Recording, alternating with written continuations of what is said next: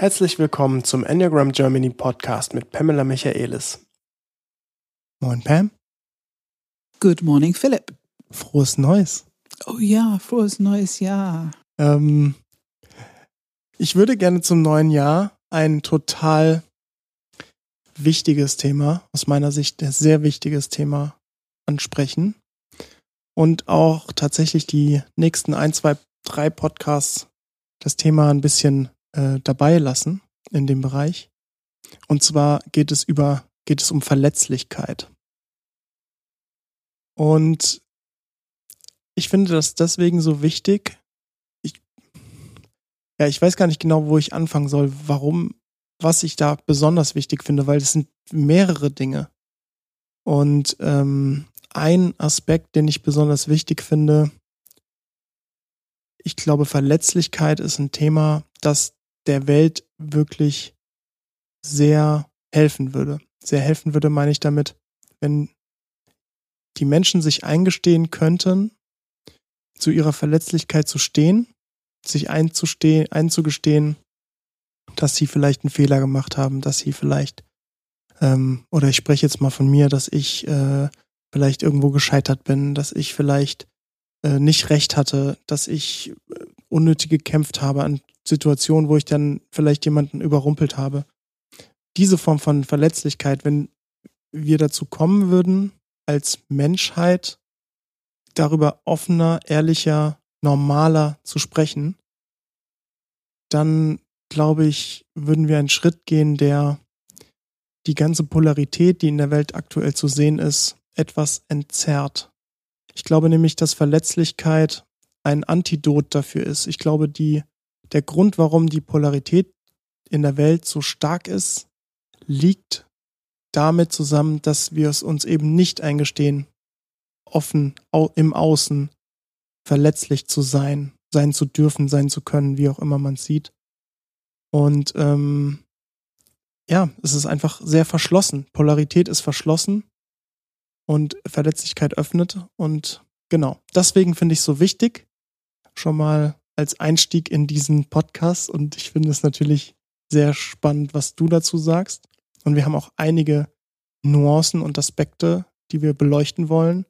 Aber erstmal mit allem, was ich gesagt habe, Pam, was sagst du dazu? Also erstmal sage ich mutig, Philipp. Ich finde es mutig. Ich finde es oft mutig, über Themen zu sprechen, die sehr wichtig für uns sind und mir auch scheinen sehr wichtig zu sein ähm, und die immer so ein bisschen im Hinterkämmerchen, die werden behandelt in bestimmte Ausbildung.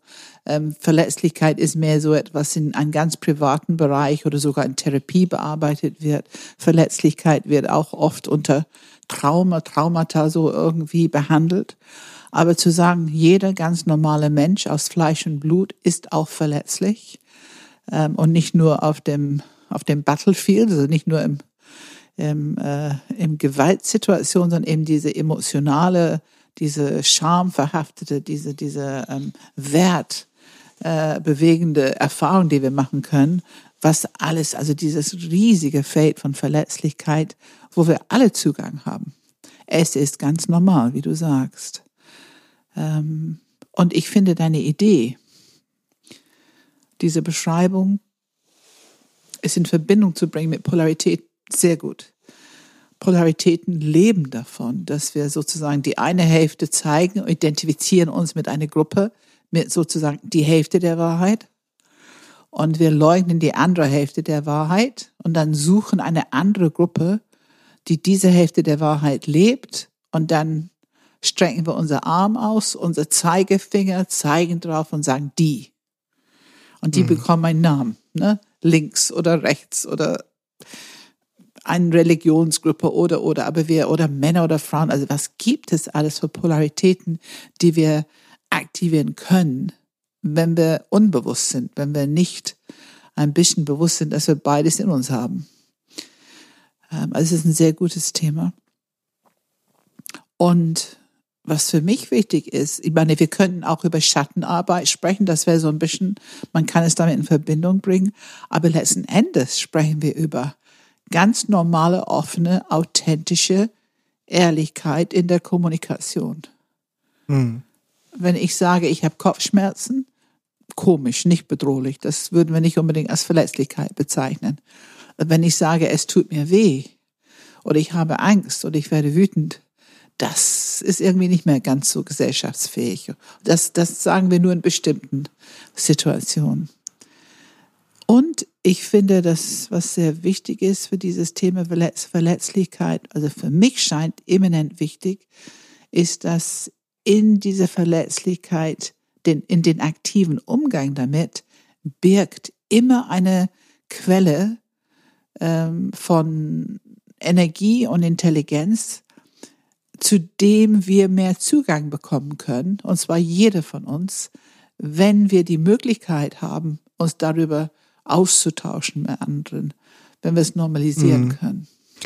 Das ist ein Punkt, den ich definitiv ähm, eigentlich als erstes ansprechen will, ähm, weil ich habe immer mehr gemerkt, auch für mich, dass verletzlich sich zu zeigen, verletzlich zu sein, seine Verletzlichkeit überhaupt zuzulassen, eine Fähigkeit ist.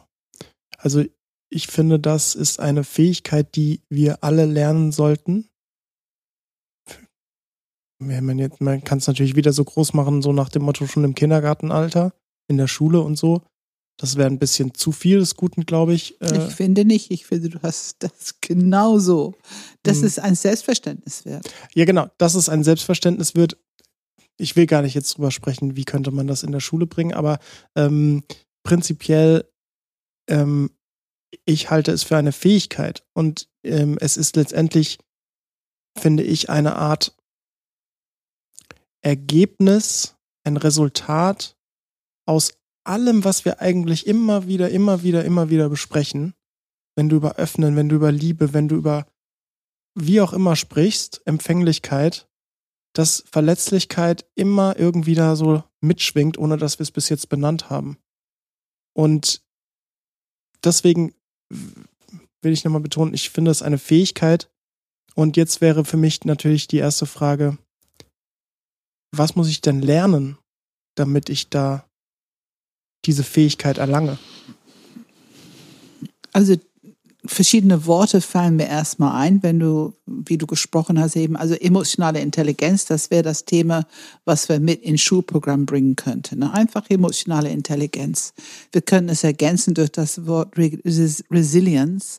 Ich frage mich, warum man diese Themen, das habe ich mir oft gefragt, warum lernen wir diese Themen eventuell in einem guten Führungskräftetraining, äh, Entwicklungstraining, Coaching? Warum ist es nicht selbstverständlich, weil es Themen sind, die jeder angeht, auch schon von klein mhm. auf in unser Schulprogramm ähm, aufzunehmen?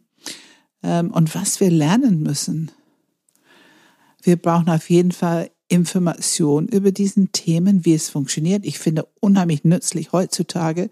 Diese Wissenschaft unterstützt uns. Wir haben heute die Neurophysiologie des Gehirns und wofür jede Abteilung zuständig ist, haben wir heute zur Verfügung. Das können wir wissen, wenn wir wollen. Ob wir jetzt darüber sprechen, dass ähm, was unser Modell, äh, ne, Reaktionskreislauf. Podcast ähm, 39. Ja, genau. Ähm, wenn du sagst Verletzlichkeit, denke ich dann sofort Knöpfe drücken. Mhm. Mhm. Also worüber reden wir? Ein Knopf gedrückt heißt, also diese Erfahrung, die körperliche Erfahrung von Knopf gedrückt heißt, irgendwas ist in meine Verletzlichkeit hineingedrungen, die gerade wehtut, die eine Reaktion, eine emotionale Reaktion auslöst. Ähm, was wir lernen können, ist, wir erfahren die Welt auf verschiedene Ebenen. Und wenn wir die Welt erfahren können, vom Kopf, Herz, aber noch besser Bauch, Herz, Kopf, äh, Haltung, wenn wir so erfahren können, dann werden wir immer Verletzlichkeit auch erfahren. Dann werden wir Erfahrungen mit unserer Verletzlichkeit machen. Ähm, und was da passiert ist, dass wir lernen, es gehört einfach zum Lernen. Es ist wirklich nichts Besonderes. Ne? Es ist einfach zu lernen, wie gehe ich mit meinem Bauchzentrum um, mit meiner Atmung, mit meinem Körper wenn es ein energetischer Overload gibt?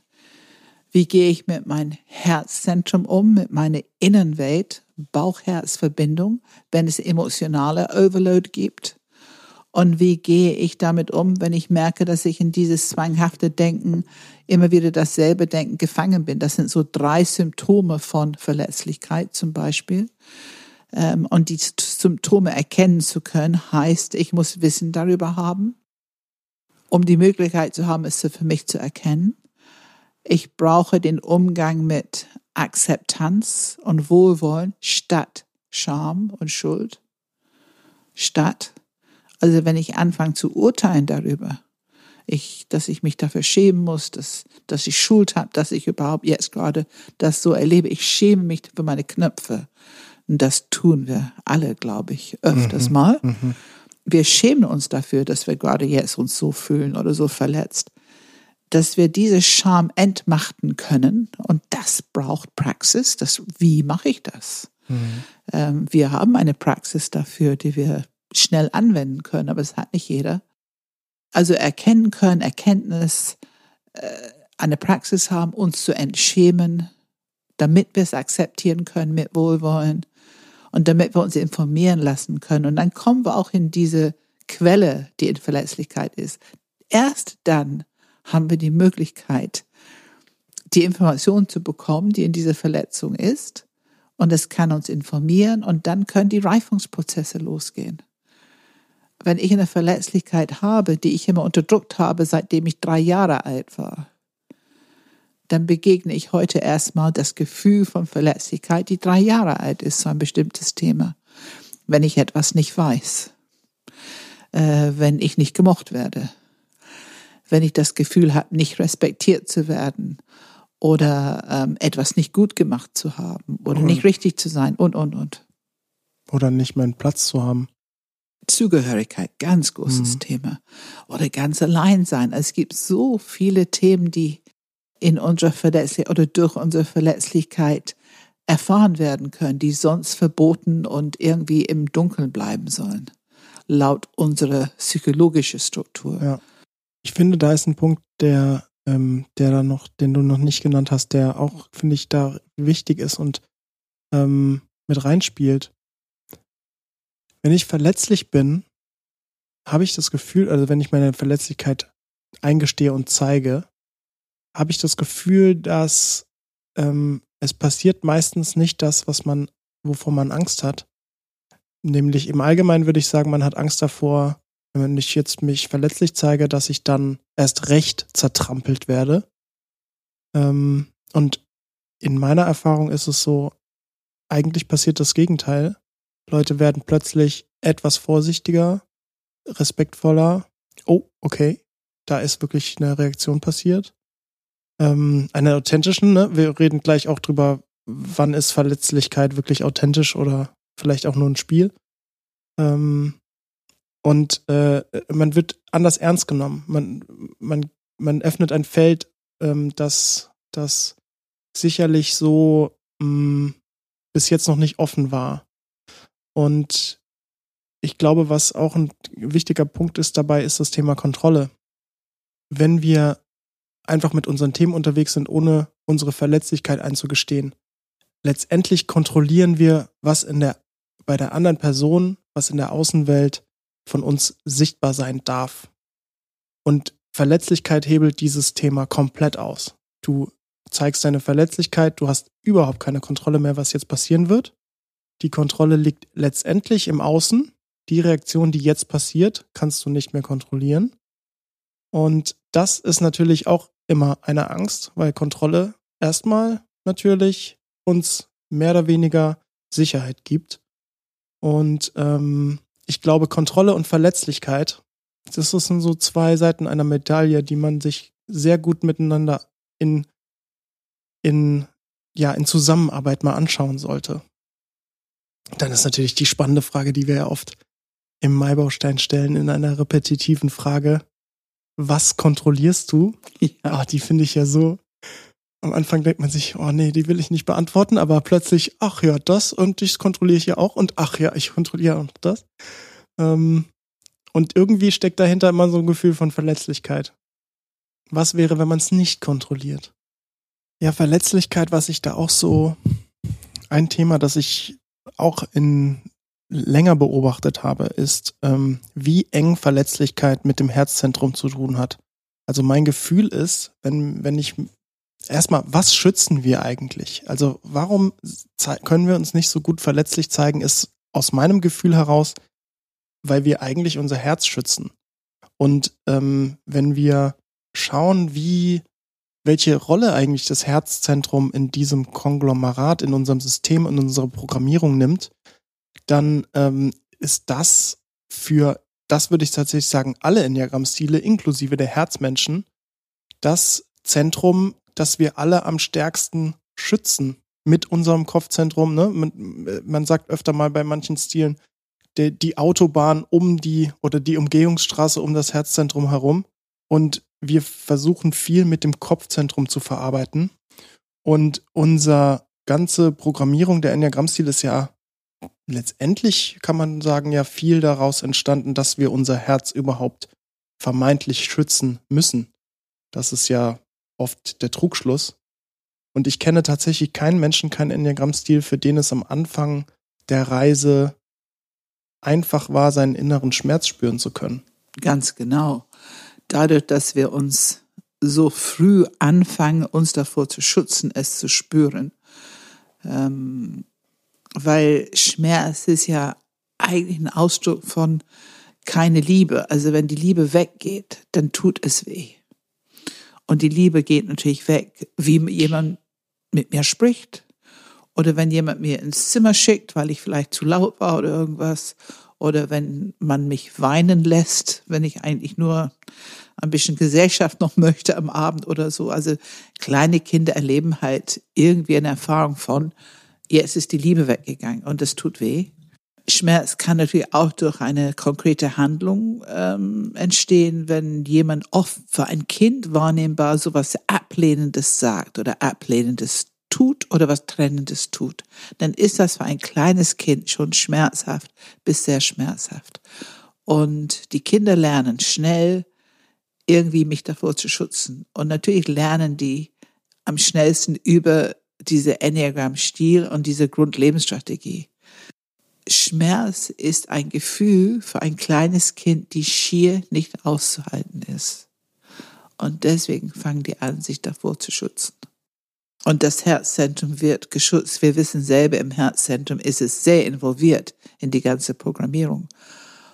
Und die Programmierung dieses Herzzentrum zu schützen, die Programmierung entsteht natürlich im Kopf, wenn es rational sozusagen äh, entwickelt wird.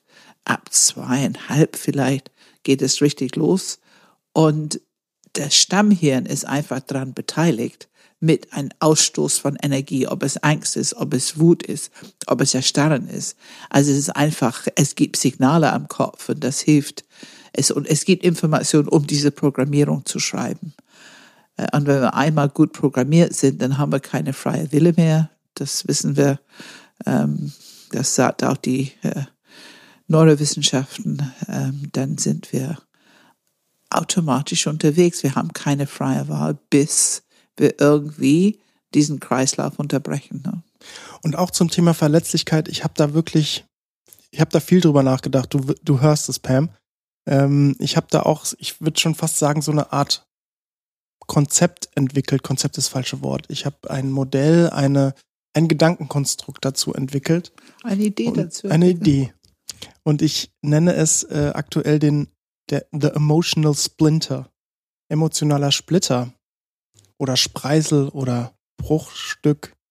Wenn du einen Splitter unter der Haut hast, dann ist ja der erste Impuls, das Ganze rauszuziehen mit einer Pinzette. Und der Körper heilt sich ja letztendlich dann selbst. Also selbst wenn man ihn drin lässt, am Ende des Tages wird er irgendwann abgestoßen vom Körper. Und das Spannende finde ich, wenn man jetzt darüber nachdenkt, wenn man emotionale Splitter bekommt, warum auch immer. Oft sind wir dabei, diese Splitter, ich würde schon fast sagen, mit aller Gewalt in unserem Körper zu behalten und unser Leben drumherum zu bauen, dass der Körper sich auf den Splitter einstellt und wir nicht den Splitter wieder auflösen.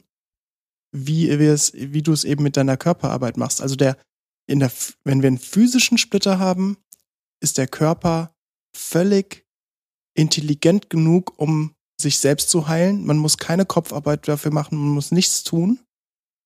Und wenn wir über einen emotionalen Splitter sprechen, der in uns ist, ist es theoretisch ja eigentlich eine ähnliche Konstrukt, nur wir erlauben es oft nicht. Wir erlauben oft nicht, dass wir mit diesem emotionalen Splitter überhaupt arbeiten können, im Sinne von ihn wieder rauszuziehen aus unserem Körper.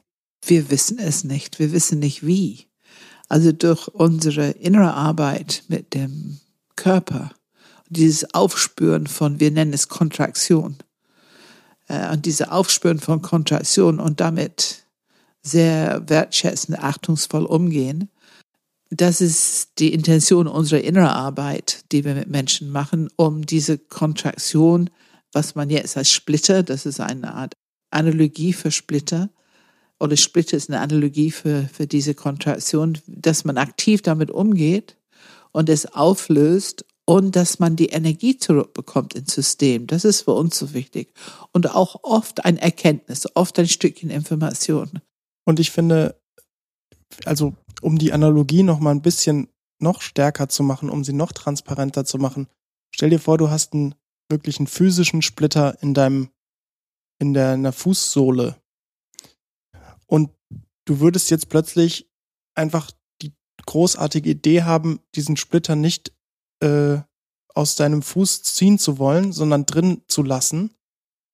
Der gesamte Körper würde sich in eine Schonhaltung begeben, du würdest anders laufen, du würdest deine Hüfte kaputt machen, du würdest ein Bein überbelasten, du würdest ein Bein weniger verwenden, du würdest sogar wahrscheinlich irgendwann Probleme mit deinem Rücken bekommen. Es könnte Eite um die Stelle herum bauen, ne? dass ja. der Körper. Ähm also es kann wirklich Auswirkungen aufs gesamte System Körper haben und auf Nachfolgeprobleme entstehen, nur weil du in deinem Fuß einen Splitter nicht äh, ähm, quasi rausziehen möchtest. Und wenn man das jetzt wieder einfach überträgt als Vergleich auf emotionale Splitter und tatsächlich so gehen wir manchmal mit unserem Herz um, dass wir eben nicht diesen Splitter ziehen. Ähm, ich finde dann, das war so meine Idee, dieses Gefühl von, hm, eigentlich unglaublich, was wir uns da antun und erstmal nicht damit umgehen. Und diese Splitter müssen wir beschützen, damit keiner rankommt. Und das ist das, was uns letzten Endes eine Verschlossenheit und Härte ins System aufbauen lässt. Es ist sehr, sehr unterschiedlich bei den Menschen, je nachdem, wie viel die verletzt sind oder auch nicht. Ähm, aber das zu verstehen, das baut letzten Endes Härte im System auf. Und Härte bedeutet immer Schwierigkeiten Beziehung zu mir, also zu sich selber und Schwierigkeiten in Beziehung zu anderen Menschen. Also sich einlassen können, ist halt die Kompetenz, die wir anstreben äh, mit unserer Arbeit, mit ähm, eigentlich in allem, was wir machen, mit den drei Zentren und das ähm, Wertschätzen für Unterschiedlichkeit und, und, und. Es geht immer darum, irgendwie diese gute Beziehung zu sich, um dann die gute Beziehung mit anderen Menschen mhm. zu haben. Ja, und wenn ich das jetzt wieder in Kontext mit Verletzlichkeit bringe, wenn ich mir vorstelle, auch wieder die Angst, man hat ja schon jedes Mal eine gewisse Form von, ich nenne es mal Respekt, vielleicht sogar Angst davor, einen Splitter zu ziehen aus dem Fuß zum Beispiel. Absolut, es tut auch weh. Wenn ich mir jetzt vorstelle, äh, man hat vielleicht einen, einen emotionalen Splitter im, im Körper, der vielleicht sogar schon irgendwie Teil des sich verwachsen hat im Körper, dann könnte es auf vermeintlich natürlich auch wehtun, wenn man ihn zieht. Mm, aus meiner Erfahrung ist es allerdings erstens so, dass es nicht so dramatisch ist, wie man tatsächlich denkt, wenn man in einem gut geschützten Raum das tut. Und zweitens, das befreiende Gefühl danach, wenn der Splitter raus ist, sowohl aus dem Fuß als auch aus dem Körper, emotional, ist äh, ja plötzlich Groß, großartig. Großartig. Ein Ausatmen, ein ja, Einatmen, ja, ein alles, ja. Absolut. Ähm, und, und, und diese Energie zurückzubekommen, ne? mit der Zeit einfach lebendiger zu werden und einfach mehr am Leben beteiligt zu sein einfach bessere Beziehungen mit anderen Menschen haben zu können, weil man allmählich keine Angst mehr hat vor diesem Schmerz. Tut dir auch weh. Dennoch merken wir, dass wir damit gut umgehen können. Ähm ja, es ist ein Lernfeld, die sehr wertvoll ist und sich lohnt, sich damit auseinanderzusetzen. Ja, wir hoffen euch da ein bisschen motiviert zu haben und auch, ne, das ist ja schönes Thema der drei Hoffnung, bisschen Hoffnung zu geben, dass es doch lohnenswert ist, dieses Thema Verletzlichkeit und sich offen zu zeigen. Und so kommen wir auch schon perfekt dann zu unserem nächsten Punkt, dieses Thema Authentizität. Was sagst du dazu? Ich finde es schade, dass es oft Mut kostet, authentisch zu sein. Ich finde es schade, wenn wir uns sozusagen in Abteilungen trennen, die diese Aspekte von mir, die erlaubt sind, die zu meinem Selbst passen, die kann ich zeigen. Da ich, gebe ich mir Erlaubnis, die zu zeigen.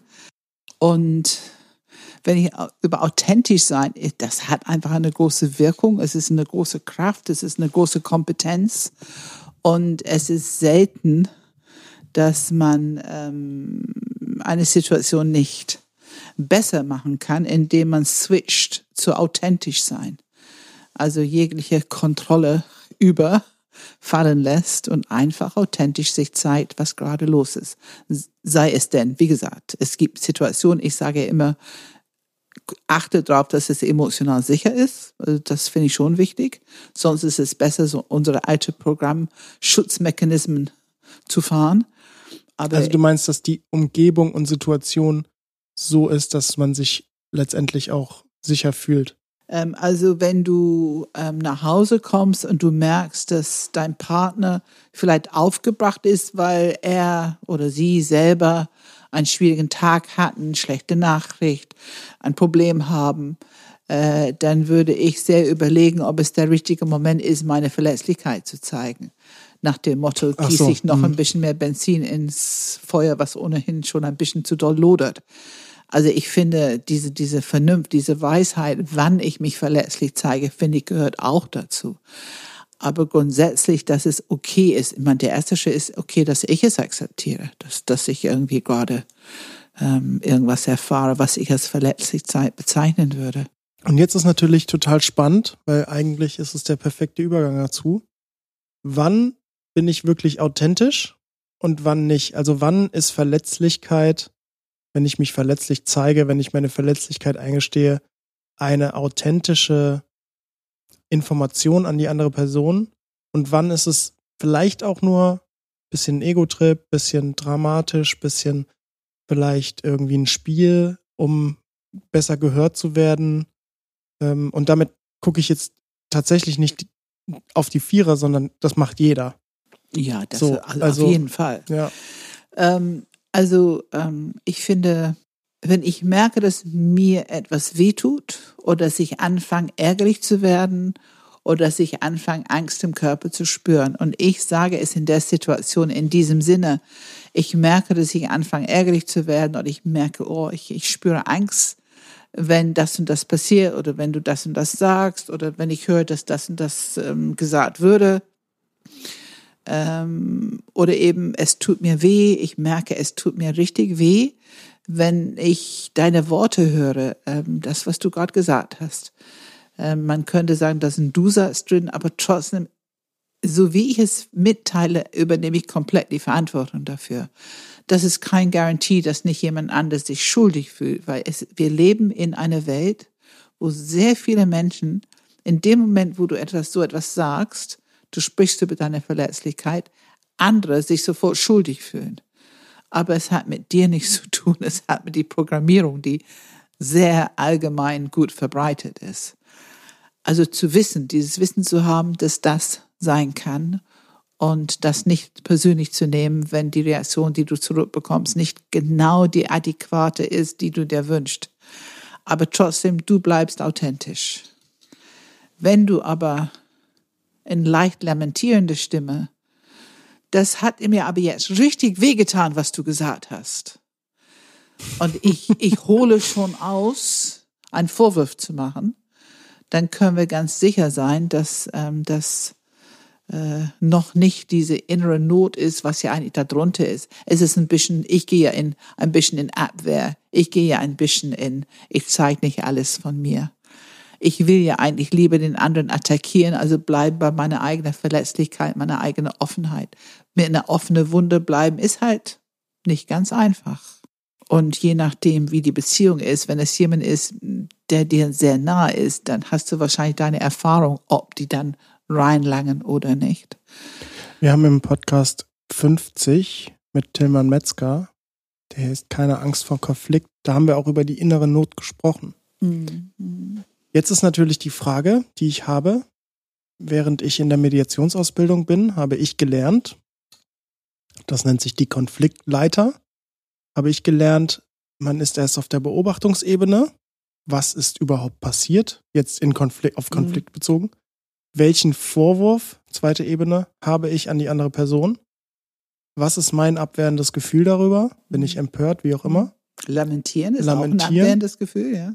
Und dann erst die innere Not. Ja. Was hat das eigentlich wirklich in mir vor, äh, vorgeholt als dieser, während diesem Konflikt oder dass du das gesagt hast? Ja. Jetzt ist meine Frage, also in der Mediation auch nach wie vor, muss man diese Leiter ehren im Sinne von, wenn du von Beobachtung direkt in die innere Not gehst, wird das völlig die Konfliktparteien in so einem Prozess überfordern und es wird vielleicht auch gar nicht wahrgenommen, nicht angenommen. Und nicht funktionieren. Ne? Und also nicht funktionieren. jede Stufe, die Reihenfolge von jeder Stufe ist wichtig einzuhalten. Und jetzt ist meine Frage, ist es bei so einer, so einem, ich sag jetzt mal nicht Konflikt, aber vielleicht bei einer Situation, wo ich mich verletzlich zeige, ist es da anders? Also wenn ich jetzt, nehm, bleiben wir bei deinem Beispiel, irgendjemand hat etwas gesagt, was mich verletzt. Und wir sind gerade eigentlich dabei, uns zu kappeln. Und ich bin eigentlich, oder wir sind eigentlich noch richtig am Brodeln, so nach dem Motto. Und plötzlich mache ich Pause, kurz mal erden, irgendwie, kurz mal authentisch werden, so nach dem Motto, was ist überhaupt gerade in mir los? Und das dann als Information zu geben überfordere ich damit? Also ist das in so einem Kontext, glaubst du, okay? Oder glaubst du, man sollte wirklich auch so eine Art Achtung von so einer Konfliktleiter behalten in so einem Kontext? Oder ist das überhaupt ein Thema, das überhaupt keine Relevanz hat in so einem Kontext? Ja, alles gut, alles gut. Ja, also ich finde deine Gedanke, deine Frage finde ich gut. Ich habe mir diese Frage noch nie gestellt in einer persönlichen ähm, äh, Situation, Konfliktsituation. Ich möchte erstmal klären, der Unterschied zwischen, weil Verletzlichkeit ist nicht gleich Konflikt. Ne? Ähm, die Definition von Konflikt ist, es gibt eine Sachlage und dann kommen Emotionen hinzu. Und wenn Emotionen sich verhaken, dann haben wir einen Konflikt. Ansonsten haben wir eher ein Sachthema, die zu klären ist. Ne, wo wir in Urlaub fahren, wer das Auto fährt, was essen wir heute, sind eher Sachthemen, bis Emotionen angesprochen werden. Ähm, das wollte ich klären. Und ähm, also ich finde schon wichtig, dass, dass man sich gut erdet, das hast du auch schon gesagt, das finde ich wichtig, ähm, dass ich diesen Switch mache von du hast was gesagt, was mich verletzt, zu ich fühle mich verletzt. Ich finde, diese Art zu sprechen ist meine Verantwortung. Und womöglich noch ein bisschen Zeit nehmen mit mir. Erstmal ähm, mich informieren lassen von dieser inneren Erfahrung von was auch immer diese Verletzlichkeit ist, ob es Wut ist, ob es Angst ist, ob es emotionale Schmerz, ob es ein bisschen Abwertung oder was auch immer ich gerade spüre. Also für mich ist das alles gleichwertig. Ich differenziere nicht zwischen gute und schlechte Gefühle oder das ist wichtiger, das ist unwichtiger. Was auch immer ich für eine körperliche Erfahrung gerade habe, finde ich wichtig ernst zu nehmen und erstmal für mich selber zu verdauen, erarbeiten, die Energie für mich zurückzubekommen. Und wenn ich dabei merke, ähm, das liegt daran oder es, es hängt was mit, was jemand gesagt hat, dann will ich im Idealfall, man hat nicht immer die Zeit dazu, im Idealfall will ich erstmal klar werden im Kopf, was ist das gerade? Und das ist, wo Verletzlichkeit zeigen problematisch werden kann, weil wenn ich diese Zeit brauche und ich habe ein Gegenüber, der sofort anspringt, sie oder er, und diese Zeit einfach nicht, nicht gibt, nicht nehmen will, mhm. dann fängt es an, Dilemma zu werden. Ähm, und dann finde ich, ist es wichtig, nicht, also wenn ich nicht bereit bin im Moment, meine Verletzlichkeit zu kommunizieren, weil ich es noch nicht für mich geklärt habe, finde ich wichtig, das zu sagen. Mhm. Ich würde, das ist natürlich jetzt nicht die Stufen runtergehen, sondern es ist eher äh, die, die eigene Autonomie leben. Gut für sich zu sorgen erstmal, aber letzten Endes auch für den Gegenüber zu sorgen, weil wenn man es zu schnell rausposaunt, ohne es selber verdaut zu haben, dann ist es selten der reifste Level, die wir zur Verfügung haben an Kommunikation. Mhm. Ne? Mhm. Aber auch wenn wir das alles gut machen, wir haben keine Möglichkeit zu steuern, wie der Reaktion sein wird. Ja, ja. ja perfektes, äh, perfektes Vorspiel für ähm, das, was ich auch ähm, nochmal ein Beispiel jetzt einfach machen will, um es ein bisschen greifbarer zu machen und auch ganz bewusst kein Konflikt ähm, weil Verletzlichkeit, wie du es richtig sagst, ist nicht aus, automatisch mit Konflikt verbunden. Sagen wir mal, ich bin oder jemand ist eine Führungskraft. Diese Führungskraft hat eine Entscheidung getroffen. Diese Entscheidung war nicht gut fürs Team, war nicht gut fürs Unternehmen. Ein halbes Jahr später merkt man, richtig schlechte Entscheidung gewesen. Keine Ahnung, Business ist schlechter geworden, was auch immer passiert ist. Ähm, und jetzt bin ich diese Führungskraft, weiß, dass ich diese Entscheidung getroffen habe, weiß vielleicht, dass hinterm Rücken irgendwie über mich geredet wird, oh, und dem seine Entscheidung und keine mhm. Ahnung, was die Leute so, so sagen. Ähm, und jetzt habe ich natürlich erstmal damit zu arbeiten, erstmal natürlich mir einzugestehen, dass ich überhaupt eine, eine falsche Entscheidung getroffen habe. Das muss man natürlich erstmal hinbekommen. Ähm, aber gehen wir davon aus, dass ich es merke und gehen wir davon aus, dass ich jetzt vielleicht weiß ich nicht, ein Meeting einberufen möchte, um dazu zu stehen, zu sagen, Verletzlichkeit zu zeigen, ich habe einen Fehler gemacht, ähm, ich hätte vielleicht mir mehr Zeit nehmen sollen, wie auch immer.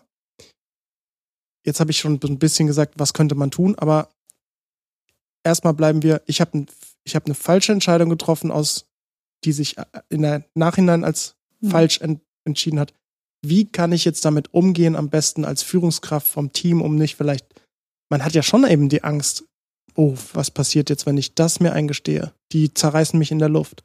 Die sagen, ja, war doch klar, dass er das, war doch klar, dass er das falsch entschieden hat und so weiter. Was, was auch immer da das Thema sein könnte. Wie gehe ich damit um?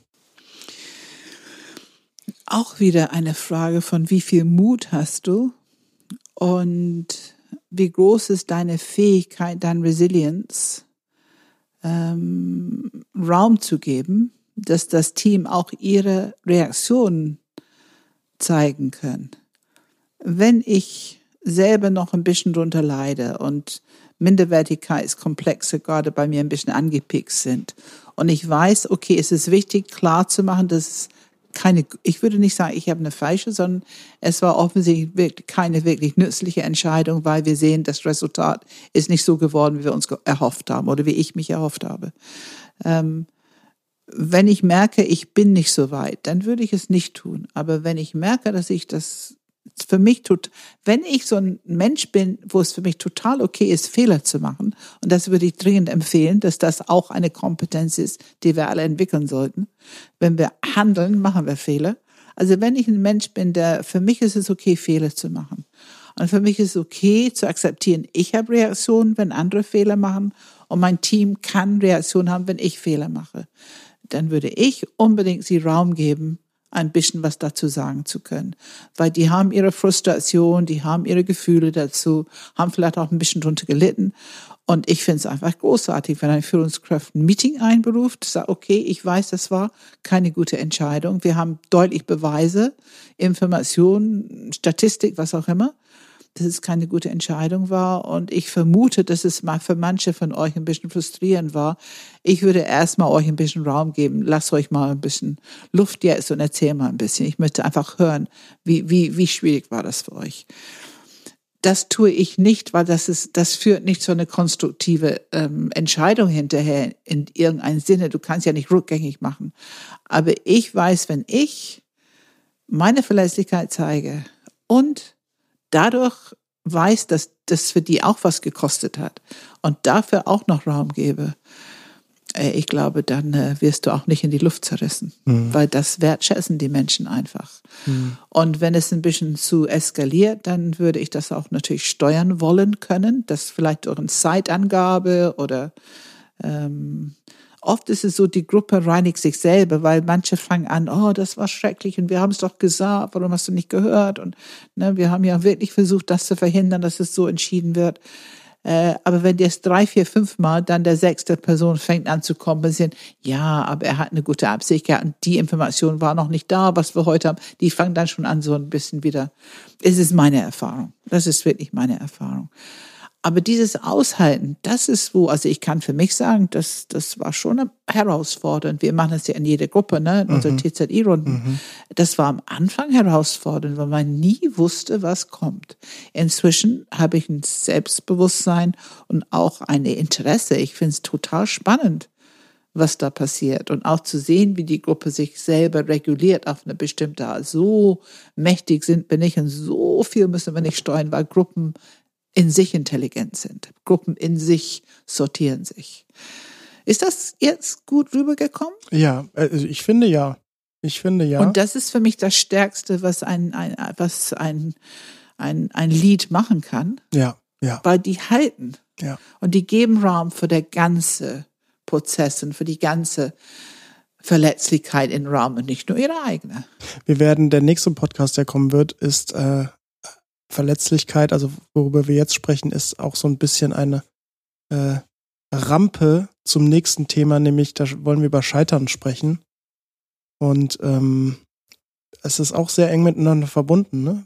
Also über sein Scheitern sprechen zu können und Verletzlichkeit sind irgendwie, ja, die haben, die sind so Geschwister, sag ich mal. ähm, und es ist eine wichtige und hohe Kompetenz und wir brauchen es jetzt. Du hast im Podcast 83, wo wir über den Tod gesprochen haben und wo du, ähm, ja, natürlich bei Tod kommt ja auch emotional Reaktion, in welcher Weise auch immer.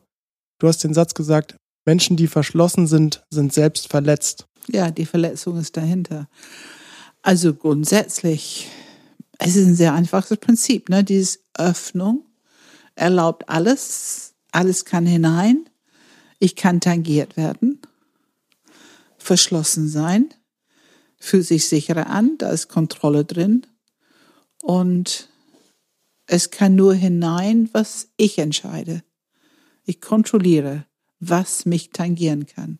Also verschlossen sein hat einen sehr hohen Schutz, Abwehr, ähm, Qualität und Funktion. Und das ist wichtig zu wissen. Es gibt diesen Satz, den ich schon oft gesagt habe, honor the pain. Den hast du im Podcast noch nie gesagt. Glaube ich. Ich hm. glaube nicht. Honor the pain. Es würde mich Sag erstaunen, bitte einen ich das Satz so mehr oft dazu. sage. Also ich hab's.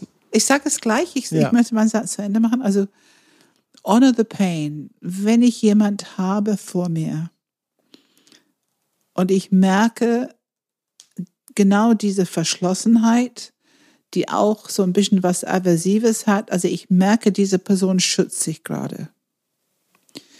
Dann weiß ich, dass es für mich in mein System ganz wichtig ist, nicht auf die Verschlossenheit zu reagieren, sondern erstmal in mir diese Haltung einnehmen von honor the pain. Und was ich damit meine ist, honor heißt ehren, also ehre den Schmerz. Ehre den Schmerz, würdige, vielleicht besser, würdige den Schmerz dahinter. Würdige den Schmerz hinter dieses Schutzmechanismus. Und Härte, das ist ein Wort, die für mich auch zeigt, dass da ist irgendwas, was schützenswürdig ist. Sonst würden wir nicht hart werden.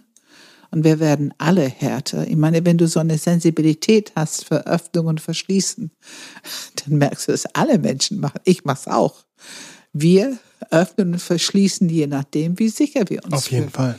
Ich bin immer wieder erstaunt, wenn ich mich mal ertappe mit meiner Stimme, wie ich manchmal so, mein Gott, wie redest du jetzt? Wir machen es so automatisch, wir merken es nicht und speziell in diese ganz engen Beziehungen.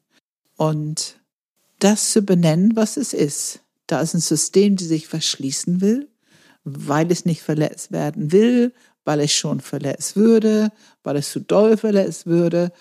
Aber was auch immer, ich sage, ich darf nicht übersehen, also ich darf nicht nur auf die Verschlossenheit, die Härte reagieren. Es ist ganz wichtig, erst aus meiner Haltung, dass ich sehe, was noch dahinter ist, kann ich überhaupt kommunizieren von drei Zentren. Und was machst du dann? Also du, du ich reagierst. Von, also ich bleibe, ähm, ich bleibe gut geerdet und ich, ich, ich schaue zu, dass ich diese innere Haltung habe, weil es ist eine ganz andere würdigende Haltung. Das heißt, ich reagiere nicht auf die Verschlossenheit. Worauf reagierst du dann? Weil, also die Alter, also du reagierst nicht auf die Verschlossenheit, heißt, was heißt erstmal das konkret? Was heißt, du reagierst nicht auf die Verschlossenheit? Bedeutet. Ich lasse mich nicht abwimmeln. Ich denke nicht solche Gedanken wie, das ist ja wohl eine bodenlose Frechheit. Wie spricht er sie mit mir? Mhm, okay. Ähm, und ich gehe nicht weg. Äh, ich Sondern? merke jetzt, es wird kompliziert, weil ich merke genau, wenn ich hier spreche, ich habe so viele verschiedene Teilnehmer und Coaches vor mir, so vor den Augen.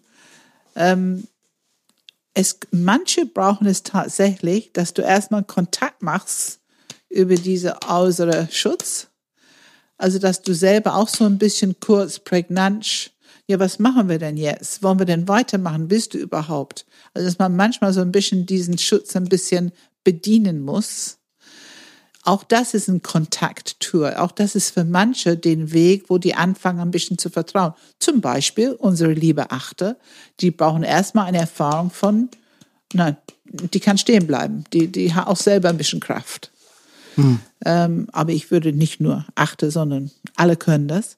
Ähm, aber andere, es lohnt sich sehr empathisch zu bleiben mit Informationen vermutlich eher, wenn es ein Kopfmensch ist, ähm, mit Information. Also stehen bleiben mit Information. Ähm, ich weiß im Moment nicht, wie wir weiterkommen. Ich, ich bin mir im Moment nicht ganz sicher, ob du Coaching möchtest oder nicht. Oder du gehst nicht auf die Verschlossenheit ein, sondern erst oder würdigst die Verletzlichkeit dahinter. Ich für mich. Genau. Ich muss es ja dich. nicht ansprechen, aber ich würdige es, damit meine Haltung sich verändert. Ja. Und für, die, für diese, diese Verschlossenheit habe ich verschiedene Taktiken, damit umzugehen. Eben als du gesprochen hast, merkte ich, ah ja, ich benutze also Bauchenergie, ich benutze oft Humor. Ich benutze oft Humor. Also wenn jemand mir sehr verschlossen entgegentritt, ich sage mal so, dass du so ungefähr dich durch die Tür katapultiert fühlst, äh, dann kann ich da mit Humor kommen. Es ist meine Art, die Bauchenergie zu engagieren. Ich glaube, das brauchst du unbedingt, überhaupt im Stehen zu bleiben. Um nicht Und was mein, zu werden. Die wollen dich ja. Du meinst, du sprichst die Situation an, was gerade im Raum ist. Also was, was, also. Es könnte sowas sein, na, freundlich, dann wollen wir doch gucken, wie es jetzt weitergeht. Zum Beispiel, das habe ich schon mal gesagt. Okay. Mhm. Ne? Also ich benutze Humor in irgendeiner Form aber die sagt, ich bleib stehen. Also mich wimmelst du nicht so leicht ab. Ähm, und ich bin noch interessiert und ich bin da und, und, und, und. Also du hast noch nichts erreicht. Also wenn das alles, was du im Angebot hast, das reicht noch nicht, um mich loszuwerden. so hm. ungefähr so. Aber wie gesagt, es kommt auf an. Und wie sprichst du es auch in irgendeiner Weise an, dass da irgendwo, ich meine, du siehst es ja, den Schmerz in der anderen Person oder zumindest den Schutz vor dem Schmerz in der anderen Person.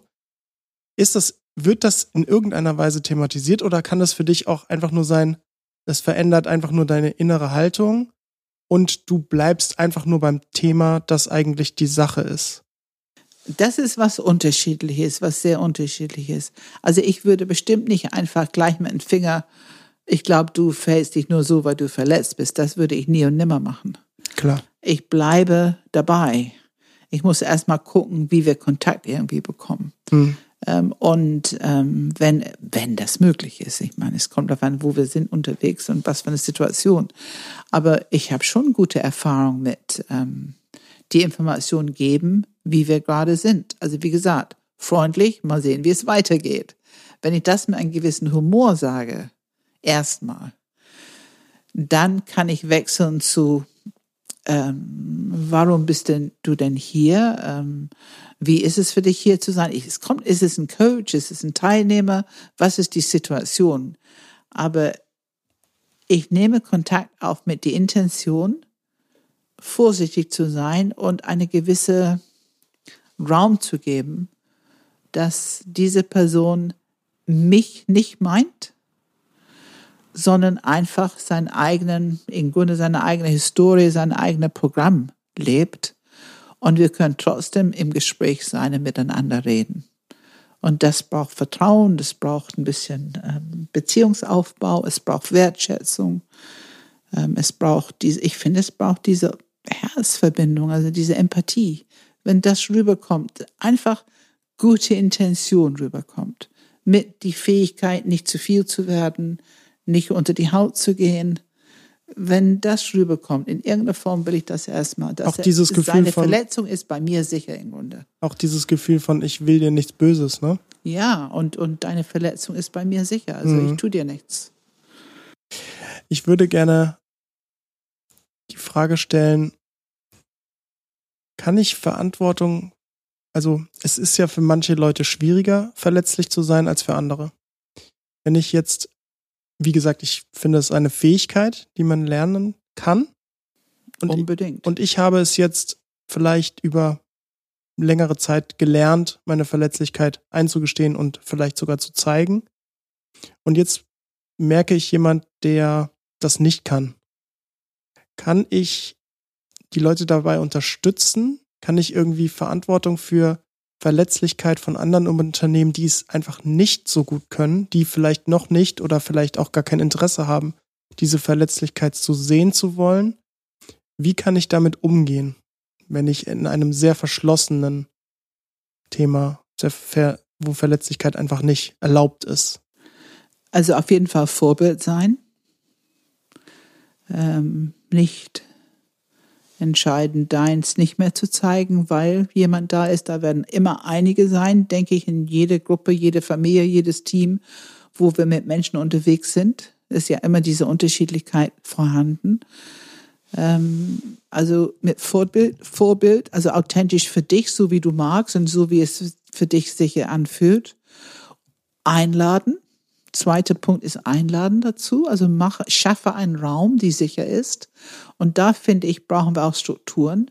Nicht nur erzähl mir was, sondern klare Strukturen, vor allem wenn es ein Team ist, ähm, aber auch in einer Familie. Wir machen es in Mediation, wir schaffen Strukturen, wo die Menschen sich langsam sicher fühlen und sich einlassen können. Und die merken ganz schnell, dass diese Strukturen funktionieren und dass die sich alle gewürdigt fühlen und nicht nur eine böse oder eine gute produziert wird. Ähm, also Wertschätzung kommt, Beziehung Aufbau und dieses Austarieren. Wie bin ich in Kommunikation? Es ist ein Riesenunterschied, ob ich eine Information von Kopf her gebe zu diesem Thema, also wie gehe ich damit um, oder ob ich bauchig sage, das muss man doch machen, das machen wir jetzt, oder ob ich wirklich diese Bauch-Herz-Verbindung habe, wenn ich es sage. Also das, glaube ich, ist sehr wichtig dabei, mhm. zumindest das mhm. Ziel zu haben. Ähm. Ja, ich finde einfach mit gutem Vorbild voranzugehen. Also ich habe ja am Anfang auch gesagt, ne, dieses, sobald man seine Verletzlichkeit zeigt und das Feld öffnet, im Allgemeinen sind die Leute bereit dazu, mit dir in dieses Feld reinzugehen und nicht draußen zu bleiben und dich da alleine versauern zu lassen, so nach dem Motto. Und ich glaube, das ist wichtig. Ich glaube, wenn man anfängt, und da ist tatsächlich auch echt ein Appell an unsere Führungskräfte der Welt, äh, vor allem Hierarchie obere, sage ich jetzt mal, wenn die es schaffen, das vorzuleben ähm, und also sch äh, Scheitern, Verletzlichkeit irgendwie zu zu ähm, in der Welt zu tragen, dann ähm, gibt es einfach Erlaubnis. Ne? Darüber werden wir nächsten Podcast sprechen, Scheitern. Darüber wollen wir, ähm, ja, weil es einfach ein super tolles, wichtiges Thema ist. Und ähm, genau, da werden wir nochmal ein bisschen reingehen und ein bisschen ausführlicher besprechen. Aber vielleicht nochmal letzte Worte. Also ich finde ähm, Verletzlichkeit, also ich finde es wirklich nach wie vor super wichtig. Wir wollen jetzt im Podcast auch wirklich, also ich werde auf jeden Fall, ich habe es ja auch die letzten Podcasts schon so ein bisschen versucht, meine Verletzlichkeit ein bisschen mehr reinzubringen. Ich will es auf jeden Fall aus meiner Sicht definitiv jetzt noch offener, noch ehrlicher irgendwie sprechen ähm, und nichts wirklich zurückhalten in dem Sinne, außer natürlich will ich jetzt keine Privatsachen äh, sagen, die andere Leute betreffen in meiner Familie oder so, aber für die, die, für, die mich bewegen, will ich auf jeden Fall offen besprechen. Und das Ganze einfach normalisieren, ne? weil wir haben es ge gehört. Es sind die eigenen Knöpfe. Wir übernehmen dafür die Verantwortung, keiner sonst. Und es schafft einfach eine ganz andere Gesprächsgrundlage. Die Grundlage wird tiefer und es ist eine große Entlastung. Es ist wirklich eine systemische Entlastung. Wenn wir uns alle einlassen in dieses Feld auf diesem Niveau, dann können wir so viel freisetzen, so viel Freiheit, so viel mehr Möglichkeiten, viel mehr Nuancen, viel, viel, viel, viel, viel mehr Informationen zur Verfügung zu haben, ähm, dass wir wirklich begreifen, mit unserer Verletzlichkeit, mit dieser authentische Offenlegen von Verletzlichkeit, setzen wir viel Energie frei, die sonst in uns unterdrückt ist. Und mit dieser Energie, mit dieser Befreiung kommt viel mehr Intelligenz, viel mehr Kreativität im Raum. Es ist gut. Es ist ein wichtiger Entwicklungsschritt. Und sicherlich kostet es Mut. Es braucht eine gewisse Verständnis, Information, ähm, Unterstützung und es braucht auf jeden Fall dieses vertrauensvolle Umgebung, diese Wertschätzung, diese Erlaubnis dafür. Ja, danke. Dann freue ich mich auf den nächsten Podcast. Da haben wir was ganz Besonderes für euch, Zuhörerinnen, Zuhörer. Da bin ich super gespannt. Ähm du, ich muss einfach nochmal Danke sagen, Philipp, weil ich finde, dieses Thema ist toll, was du ja gebracht hast. Und das nächste Thema finde ich auch einfach wunderbar. Ich freue mich auch schon drauf. Mhm. es sind deine Ideen, die hier gelebt werden. ja, ähm, ja, dann, wenn ihr Fragen, Anregungen, Kritik, sonstige Informationen habt, wenn ihr gerne auch eure vielleicht Stories teilen wollt, Themen, die verletzt, die euch verletzt haben, wo ihr eure Verletzlichkeit vielleicht zeigen konntet oder auch nicht, dann schickt eine E-Mail an podcast.enneagramgermany.de. Das ist Enneagram mit einem M. Ansonsten findet ihr den Podcast auf Spotify, auf YouTube, auf Apple Podcasts, auf Google Podcasts, auf wo auch immer ihr Podcast hört. Teilt den am besten mit allen Menschen dieser Welt. Ansonsten, ja, gibt es immer wieder Einführungen ins Enneagramm online aktuell. Das Ganze auf enneagramgermany.de. Was steht an, Pam?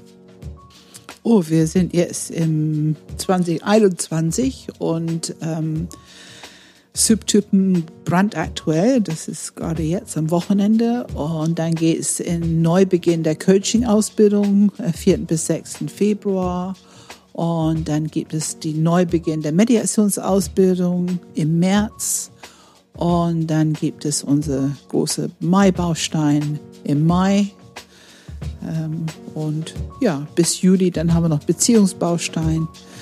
Und ich kann euch nur sagen, ihr seid willkommen und wenn ihr Interesse habt, schaut auf der Webseite und meldet euch an. Danke. Danke, Philipp.